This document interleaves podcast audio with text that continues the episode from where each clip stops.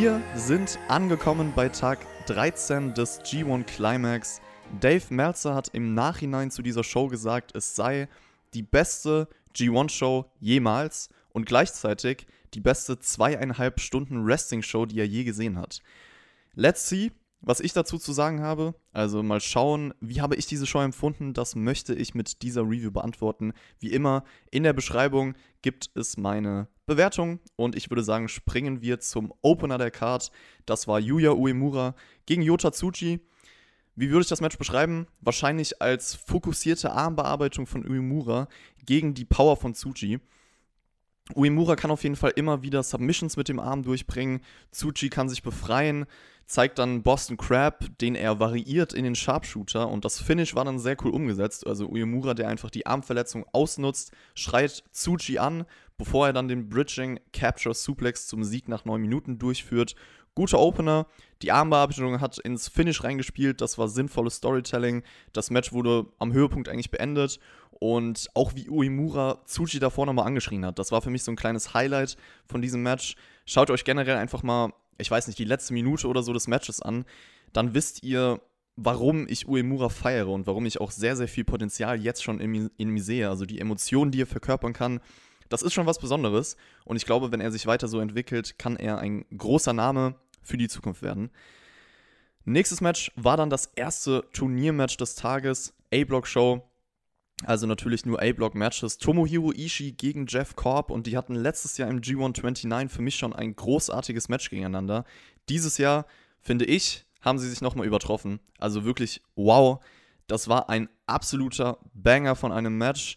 Wie Korb Ishii am Anfang schon umherwirft bei diesem T-Bone Suplex, als wäre es gar nichts. Also wie er ihn wirklich in die Luft wirft und ähm, dann gibt es so einen Elbow-Strike von Ishii. Korb liegt direkt am Boden. Wie er das gesellt hat, generell in diesem Match, war sowas von genial. Also Props an Jeff Korb für sein Selling.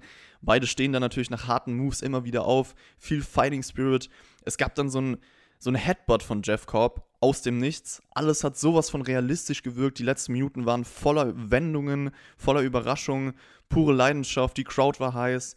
Dramatik wurde kreiert auf jeden Fall. Ständig wurden die Finisher ausgekontert jeweils und das Match dazu kam noch, war sehr, sehr stiff. Diese Lariats, die rausgehauen wurden, diese Headbutts. Auch ein geiles Finish für mich persönlich mit Jeff, Jeff Cobb, der den Lariat kontert, dann seine Popper Powerbomb zeigt und hieft Ishii direkt danach mit Schwung in so eine Art Spinning Tour of the Islands zum Sieg nach 15 Minuten. Also einfach eine überragende Schlacht. Die beiden haben sich alles gegeben. Sehr, sehr viel Explosivität drin. Das hat es vielleicht nochmal ausgemacht und abgehoben. Und ich fühle bei diesem Stil, den sie gehen, einfach mit. Deswegen liebe ich diesen Stil, den sie in diesem Match gezeigt haben. Und ich muss auch sagen, das könnte vielleicht überraschend sein, weil ich glaube, das wird bei vielen nicht so sein. Aber das ist bis dato mein Lieblingsmatch in diesem Turnier bisher. Viereinhalb Sterne von meiner Seite aus, also einfach ein fantastisches Wrestling-Match. Auch das beste Jeff Cobb-Match, das ich je gesehen habe, auf jeden Fall. Und Ishii ist sowieso die größte Maschine. Also der liefert seit Jahren am konstantesten ab, das sage ich ja immer wieder.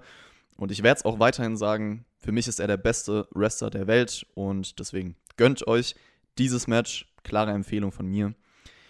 Kommen wir zum zweiten Turniermatch. Das war Jay White gegen Yujiro Takahashi. Bullet Club gegen Bullet Club. Zwei Stable-Mitglieder. Jay White kommt nicht mit seiner Wrestling-Gear zum Ring. Und da wusste man schon, okay, das wird wahrscheinlich was anderes als ein normales Wrestling-Match. Er hatte so ein Shirt an, ein Stirnband, eine Jogginghose und auch rote Schuhe. Das heißt, er wollte Red Shoes dem Referee Konkurrenz machen. Und dann machen erstmal alle drei, also er kommt mit Gedo zum Ring, alle drei machen die Bull Club Pose zusammen. Yujiro legt sich hin für seinen Anführer. Und man dachte so, okay, vielleicht lässt er sich jetzt einfach pinnen. Jay White hat ein bisschen mit ihm gespielt, hat das nicht durchgezogen. Und dann hatte Yujiro irgendwann keinen Bock mehr, einfach kampflos aufzugeben. Kickt bei zwei raus, zweimal sogar, rollt Jay White ein, zeigt einen Lariat und ja, man dachte die ganze Zeit so, hey, das war jetzt aber nicht so geplant. Dann zeigt Yujiro wirklich seine Trademark-Moves, viele gute Nearfalls. Die Crowd kauft alles ab, war sehr, sehr investiert in diesem, in diesem Match. Und ich muss auch sagen, ich war, ich glaube, noch nie so investiert in Yujiro, also dass ich wollte, dass er dieses Ding gewinnt. Er war für mich der Face in diesem Match. Ich wollte, dass er seinen ersten Singles-Sieg seit Jahren einfährt. Und das hat man auf jeden Fall geschafft. Jay White kam dann durch eine Gedo-Ablenkung zum Sieg, Low Blow, und der Blade Runner hinterher. Das ging nicht mal vier Minuten, also sehr, sehr kurz. Nach dem Match will Jay White einen Stuhl nehmen, aber Gedo hält ihn davon ab und Wade, White verlässt, verlässt ohne ihn die Halle. Also vom Storytelling war das richtig gut umgesetzt. Das war eher ein Segment, ein Angle als ein Match, aber dafür einfach sehr unterhaltsam. Und ich finde auch genau richtig, es so umzusetzen. Das hat nämlich eine Story erzählt und entwickelt. Und das ist, glaube ich, wenn man das im Nachhinein betrachtet, eher die Stärke dieser ganzen Sache, als jetzt wirklich ein richtiges Wrestling-Match zu worken, was, glaube ich, nicht so unterhaltsam gewesen wäre.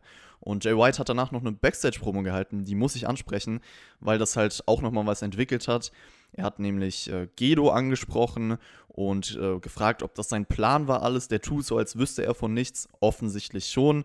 Evil wurde auch erwähnt. Also wirklich Spannungen im Bullet Club. Ich kann mir vorstellen, dass das Vorbereitung auf Evil gegen Jay White vielleicht sogar im Finale des G1s ist. Also das wäre eine Option, die, die möglich ist aktuell noch, dass die zwei ins Finale kommen, weil sie sind ja in verschiedenen Blocks.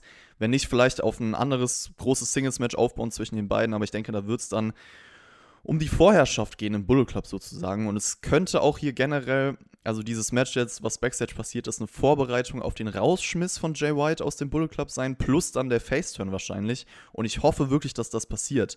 Ihr wisst nämlich sehr, wie mir, wie mir dieser Bullet Club Jay White auf die Nerven geht. Und deswegen ist das für mich eine gute Entwicklung. Absolut. Ich bin sehr interessiert in diese Storyline. Also Props für das Storytelling bei diesem Tag im Bullet Club. Und ich denke, Daraus wird was entstehen. Da wird was Nennenswertes passieren in nächster Zeit, worauf man jetzt aufbaut. Ja, nennenswert waren dann eigentlich auch alle nächsten Matches. Wir fangen erstmal an mit Osprey gegen Taichi. Taichi hat am Anfang direkt einen kleinen Holzhammer ausgepackt und deswegen konnte er auch die frühe Kontrolle an sich reißen. Osprey dann irgendwann so eine Phase gehabt, wo er gefühlt 10 Moonsaults, 5 Corkscrews hintereinander raushaut. Also der Typ ist verrückt. So seine Athletik braucht man, glaube ich, nicht erwähnen ist einfach ganz speziell. Es gab dann so einen coolen Konter von Taichi in den Dangerous Backdrop, dann die Sequenz, die mit dem Last Ride geendet hat. Und ich liebe es auch, wie Taichi nach dem Last Ride in den Pin geht. Also wie er sich wirklich komplett auf seinen Gegner drauf lehnt und wenn dann der Kickout kommt, er nochmal mit springt. Also das sorgt einfach nochmal für eine gewisse Dramatik mehr, wie er diesen Pin durchzieht.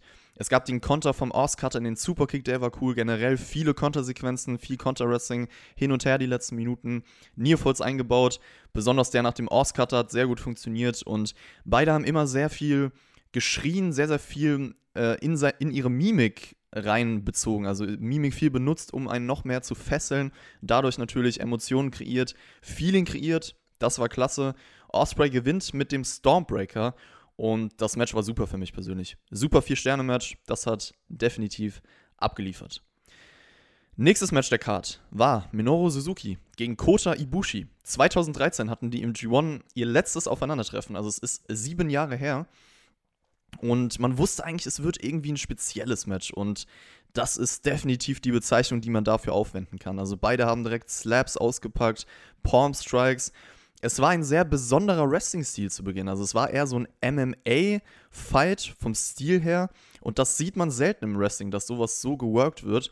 Die haben dann beide eine Submission drin, treten sich währenddessen ins Gesicht. Suzuki sagt sich dann irgendwann, nee, komm, ich habe keinen Bock mehr, setzt sich auf die Entrance-Ramp, fordert Ibushi aufzukommen, der macht das natürlich und dann kommt Suzuki auch mit einem Faustschlag, ab da wird es dann immer brutaler. Die beiden haben wirklich Sachen ausgepackt, das habe ich so in dieser Ausführung glaube ich, noch nie gesehen. Also auch die Kicks, die dann Suzuki irgendwann aushält, diese ganzen PKs und so. Ähm, der Vorarm-Strike, der Ibushi direkt danach ausnockt. Damn, der Blick von Izuki, äh, Izuki, Suzuki, wie er das rübergebracht hat, überragend. Und ähm, ich habe mich generell gefragt, wie kann man mit so simplen Aktionen so ein krankes Matchup liefern? Das ist wirklich Kunst. Und äh, beide lachen auch immer mehr, je brutaler es wird. Das hat es auch ausgemacht, dieses Match. Es gab dann den äh, Kamoguye-Versuch in den Boston Crab gekontert, immer wieder Sleeper-Ansätze von Suzuki. Ibushi zeigt mehrere richtig harte Knee-Strikes, ähm, wie Suzuki das zählt, besonders diesen Kamoguye aus dem Stand, wo er wie so ein, ich weiß nicht, ganz besonders einfach nach unten fällt, diese Kleinigkeiten. Und äh, dann der letzte Kamigoye hinterher, Suzuki fällt lächelnd zu Boden, wirklich. Wird gepinnt, streckt seine Zunge dabei aus und lächelt. Wie genial ist das bitte? Er genießt es einfach und dieses Selling Spitzenklasse. Das Match war großartig, absolut brutal. ganz, ganz individuell, sehr simple, wenige Moves, aber das macht es umso besser, wie gut und besonders das war, weil man einfach merkt, man fühlt jeden Moment und man achtet auf jede Kleinigkeit und diese Kleinigkeiten sind das, was es ausgemacht hat. Und ich finde, ähm, für diese Individualität des Matches sollte man das unbedingt auschecken. Großartiges Match. Für mich das zweitbeste Match des Abends, auf jeden Fall. Dann kommen wir zum Main Event dieser Show und das war Kazuchika Okada gegen Shingo Takagi zum ersten Mal dieses Match, diese beiden gegeneinander. Durch einen DDT außerhalb des Rings kann Shingo die Kontrolle übernehmen erstmal. Und der untere Rücken von Okada war zwar nicht mehr getaped, das war eine Änderung, aber Shingo hat es nicht vergessen und äh, deswegen weiter diesen Rücken bearbeitet, gewusst, okay, der ist noch angeschlagen. Okada lässt sich dann irgendwann nicht mehr unterhalten. Es war ein klassischer Okada-Matchaufbau. Also, das ist mir direkt aufgefallen. Layout dieses Matches, seine Handschrift war erkennbar. Man hat gewusst, das wird lange gehen. Aber auch gemerkt, irgendwas ist direkt mehr so der alte Okada vor der Pandemie und nicht nur der aktuelle G1 Okada. Zum Beispiel den Dropkick nach draußen, den er wieder ausgepackt hat, die elanvolleren Bewegungen, das bemühte Selling, oder bemühteres Selling, die Ausführung von gewissen Moves, also diese ganzen Details und Kleinigkeiten, die er anders gemacht hat, waren sehr, sehr interessant in diesem Match. Und ich glaube, da wird man, wenn man ein zweites Mal schaut, auf weitere Dinge, die er anders gemacht hat, aufmerksam.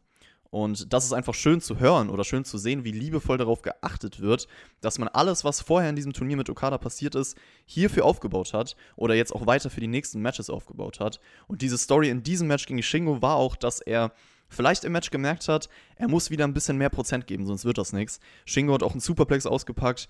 Okadas Selling nach den Shingo Strikes war auch wieder mehr der alte Okada, mehr ins Zeug gelegt, mehr verkörpert und der setzt sich dann auf Shingo drauf. Die letzten zwei, zwei Matches, wenn ihr euch erinnert, wenn ihr die gesehen habt, ist halt wichtig, dass man die gesehen hat. Da war es nach diesem Moment vorbei oder nach diesem Move von Okada und deswegen war es sehr glaubwürdig, dass man das hier wieder aufgegriffen hat, Niervoll kreiert. Shingo hat dann selber einen Rainmaker gezeigt, die Pose hinterher, sehr, sehr geil. Das war für mich eigentlich fast das Highlight des Matches, habe ich richtig gefeiert. Dann gab es den Made in Japan Nearfall. Die Crowd war absolut laut, auch nach dem Pumping Bomber Nearfall. Also Shingo packt gegen Ende eigentlich all seine, seine großen Moves aus. Und Okada tut dann so, als würde er das Handgelenk für den Rainmaker nehmen, so wie das öfter schon der Fall ist. Also dieser Tease, dann zeigt er aber den Money Clip. Und es war genial, wie er mit der Crowd gespielt hat, wie er auch mit mir gespielt hat, weil ich halt dachte, okay, komm, packt er jetzt den Rainmaker aus, hat es dann doch nicht gemacht. Sehr guter Tease. Shingo ist dann im Money Clip, zieht Red Shoes zurück, den Referee, der gerade die Glocke läuten will. Das war auch so gut, weil er halt einfach nicht wollte, dass das Match vorbei ist. Und ja, irgendwann geht Shingo dann K.O in diesem Move. Dadurch ist das Match vorbei. Das war auch ein starkes Image mit dem Ende. Shingo hält es halt top mit seinen riesigen geöffneten Augen. Und Okada gewinnt tatsächlich mal ein richtig großes Match mit diesem Money Clip Move. Und äh, man kann insgesamt sagen, ich habe es schon erwähnt, hier war wieder viel vom alten Okada, der uns halt alle in diesem Turnier worked. Ich glaube, das hat der Letzte jetzt auch verstanden. Tut so, als hätte er etwas von seinem Glanz verloren, damit auch jeder sagt, ja, es ist nicht mehr der, der alte Okada. Und dieses Match war schon super für mich persönlich. Das geht immer mehr in die Richtung. Als nächstes hat er, glaube ich, Ishii. Und ich glaube, das wird noch besser. Dann hat er Osprey. Vielleicht dann im Finale noch, wenn er da hinkommt. Ich glaube, dass wir jetzt immer mehr in Richtung Endlevel Okada gehen. Und ich hoffe, dass wir dann auch Rainmaker, den Rainmaker wieder sehen. Das ist, denke ich mal, die Story des Turniers. Und ich freue mich auf noch mehr von Okada. Das Match hier gegen Shingo, wie gesagt, ist für mich so eine, so eine Leiter, die er gerade die ja gerade hochgeht. Das war schon super. Wie gesagt, klasse Wrestling-Match. Vier Sterne für mich persönlich. Alle fanden das irgendwie noch besser. Also ich habe ein paar Reviews gesehen. Und ich sehe überall die Bewertung 4, 3 Viertel. Das ist eigentlich so, so das meiste, was die Leute geben. Ich kann verstehen, was dieses Match so ausmacht. Wie gesagt, die Big-Time-Atmosphäre und das Feeling, was vor allem die letzten Minuten aufgekommen ist. Wie sie die Moves ausgeführt haben äh, wie sie da etwas hervorgerufen haben in einem. Und auch die Details, das habe ich ja jetzt öfter erwähnt, wie Okada sich verändert hat und Dinge, die im G1 für dieses Match aufgebaut wurden. Deswegen kann ich das verstehen. Ähm, objektiv betrachtet, subjektiv, wie gesagt, ähm, super Sache der Main Event. Fand ich ja auch klasse Match. Die meisten, wie gesagt, fanden es als reines Match vielleicht noch besser als ich, aber trotzdem sehr, sehr viele Kleinigkeiten, auf die man achten kann. Und das war's zum Main Event. Insgesamt diese Show, ich muss die Osaka-Crowd loben, denn die hat mehr Stimmung gemacht als bisherige Crowds. Ist mir fast gar nicht aufgefallen, dass wir hier keine normalen Crowd-Verhältnisse haben, sozusagen. Also die waren wirklich laut die ganze Zeit, jedes Match überall investiert. Das hat der Show extrem geholfen. Und im Nachhinein würde ich sagen, das war mit Abstand die beste Show des Turniers bisher. Auf jeden Fall, das war eine vintage, überragende G1-Show. Vier klasse Matches bei einer Show und ich glaube, für jeden wird sogar ein anderes Match das Beste sein. Das kann ich mir vorstellen. Für mich war es auf jeden Fall Ishii gegen Korb. Das ist für mich das beste Match der Show. Dicht gefolgt von Suzuki gegen Ibushi. Ich kann mir aber auch vorstellen, dass die meisten Leute halt Shingo gegen Okada als bestes Match sehen. Äh, schreibt eures in die Kommentare, würde mich sehr interessieren. Also wie gesagt, vier Matches, die vier Sterne plus erreicht haben. Bei einer Show. Das ist crazy. Und ja, alle Matches waren auch noch verschieden. Also Diversität gab es auch noch. Ist für jeden wahrscheinlich was dabei. Sogar Jay White gegen Yujiro war richtig gutes Storytelling. War für das, was es sein sollte, einfach ein unterhaltsames, kurzes Match. Der Young Lion Opener war überdurchschnittlich für den sonstigen Opener, den sie abliefern. Deswegen, komplette Show ist sehenswert. Wirklich, muss man eigentlich gesehen haben. Wie gesagt, vier von sechs Matches, Top-Qualität. Kranke Show. Mit Wrestle Kingdom ja, mit Wrestle Kingdom 14 Tag 1 die beste Wrestling-Show des Jahres bisher, würde ich sagen. Wrestle Kingdom 14 Tag 1 war nicht ganz so konstant wie diese Show, aber hatte halt noch mal krassere Matches mit Okada gegen Ibushi im Main Event und mit Osprey gegen Hiromu Takahashi. Das sind halt für mich zwei Fünf-Sterne-Matches gewesen. Das hatte diese Show jetzt hier nicht, aber dafür hatte diese Show halt, wie gesagt, diese Konstanz und gleicht sich irgendwie auf. Also das sind für mich die zwei besten Wrestling-Shows des Jahres bisher. Und ähm, ja, Rating seht ihr unten. Wie gesagt, Sternebewertung insgesamt würde ich sagen, es ist eine 9 von 10. Also krasse Show. Wir kommen noch zu den A-Block-Standings nach dieser, diesem Tag, nach Tag 13. Ibushi, Okada, Osprey und Jay White 10 Punkte an der Spitze. Dann haben wir Korb, Ishii, Suzuki, Taichi und Shingo mit 6 Punkten, Yujiro 0 Punkte. Normalerweise, normalerweise machen das jetzt die vier Leute mit den 10 Punkten unter sich aus, außer es passiert was ganz Verrücktes, wie so ein Double Counter oder sowas. Ich kann mir auch vorstellen, Okada gegen Osprey bei Tag 17 könnte die Entscheidung für den Block sein, aber Ibushi gegen Jay White würde ich auch nicht ausschließen, beziehungsweise äh, Ibushi und Jay White als Sieger. Tiebreaker, auch wichtig, da haben manche ihren Vorteil und ich denke mal, wie gesagt, oder es wird so sein, zwischen den vier Leuten entscheidet sich der Blocksieg. Das war's mit meiner Review zu Tag 13. Tag 14 werde ich, denke ich mal, auch jetzt noch hinterherhauen. Dann bin ich wieder aktuell. Wir hatten Nitro gegen Evil im Main Event bei dieser B-Block-Show und so langsam kristallisiert sich auch in diesem Block natürlich heraus, wer im Finale stehen könnte. Also das wird von den Standings interessant. Ich hoffe, euch hat die Review gefallen. Ja, das war doch mal ein wirklich geiler G1-Tag. Schreibt gerne in die Kommentare, ob ihr den auch so gefühlt habt wie ich. Und ansonsten wünsche ich euch noch einen schönen Tag. Lasst es euch gut gehen. Bis zum nächsten Mal.